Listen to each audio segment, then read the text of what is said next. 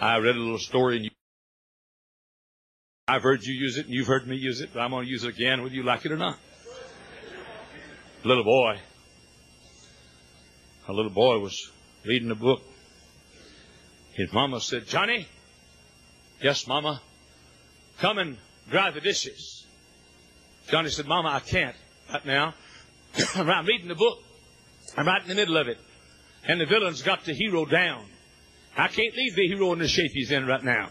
I've got to stay and finish the book. Mama said, son, you're not going to stay and finish that book. You come wash, drive, drive it.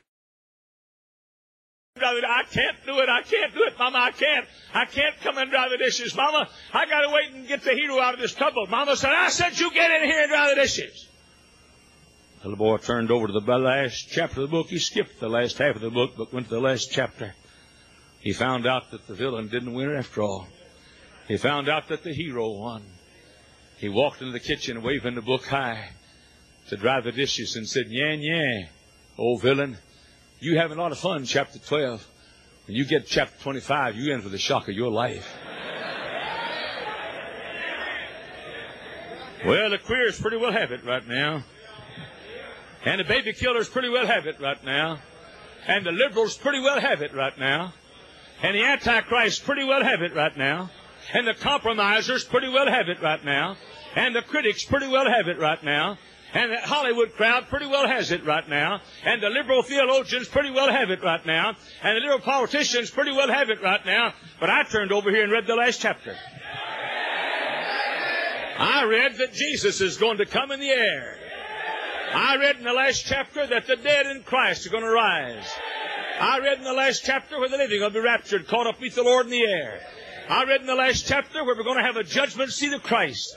I read in the last chapter where God's people shall receive rewards for the works they've done as God's people. I read in the last chapter how they're going to take those crowns off that He gives to us and throw them at Jesus' feet and say, we don't deserve to wear these crowns. Thou alone art worthy to receive power and glory and honor and majesty. I read in the last chapter, I read how that Jesus Christ is going to get married to us and we'll be His lovely bride without spot and without blemish. I read in the last chapter how that we're all going to saddle white horses and come back to earth with King Jesus in heaven's capital cavalry invading the earth and put down the Antichrist and put down Soviet Russia and put down the liberal crowd. And Jesus shall ascend the royal stairway of Mount Zion and shall be King of kings and Lord of lords. And Jesus shall reign where'er the sun does his successive journeys run. His kingdom shall spread from shore to shore till moon shall wax and wane no more. Hey, I heard the last chapter how that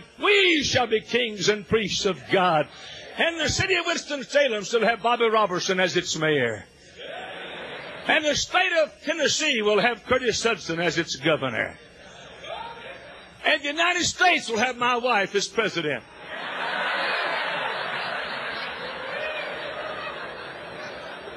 But she'll just be a figurehead. I'll run the show from behind the scene. Brother, throw your shoulders back, stick your chest out, Raise your fist high and say, well, glory to God, Sunday's going to come. Sunday's going to come. I read in the last chapter how at the end of that kingdom, there's going to be another resurrection. And the unsaved people shall stand before God. And the books will be opened. And, uh, and they shall be judged out of the books and cast into the torments of hell forever and ever and ever. Let them have their day. Let them have their hour. And then I read in the last chapter how that John saw the holy city coming down from God out of heaven, prepared as a bride adorned for a husband. Hey! I read the last chapter. Yeah, yeah! Old smutty face, you having a pretty good time in Matthew 23 or Luke 23. You having a pretty good time in 1993. But praise God, Sunday's coming. I said Sunday's coming. I said Sunday's coming. Hallelujah! Sunday's going to come. I read the last chapter. Until Sunday comes, we got a job to do. we haven't got time to sit around discussing the toenail of the beast and what it stands for. We haven't got time to sit around discussing whatever nail in the tabernacle symbolizes. There's a world going to hell A world without God. Let not independent fundamental Baptist people succumb to the so-called deeper life philosophy.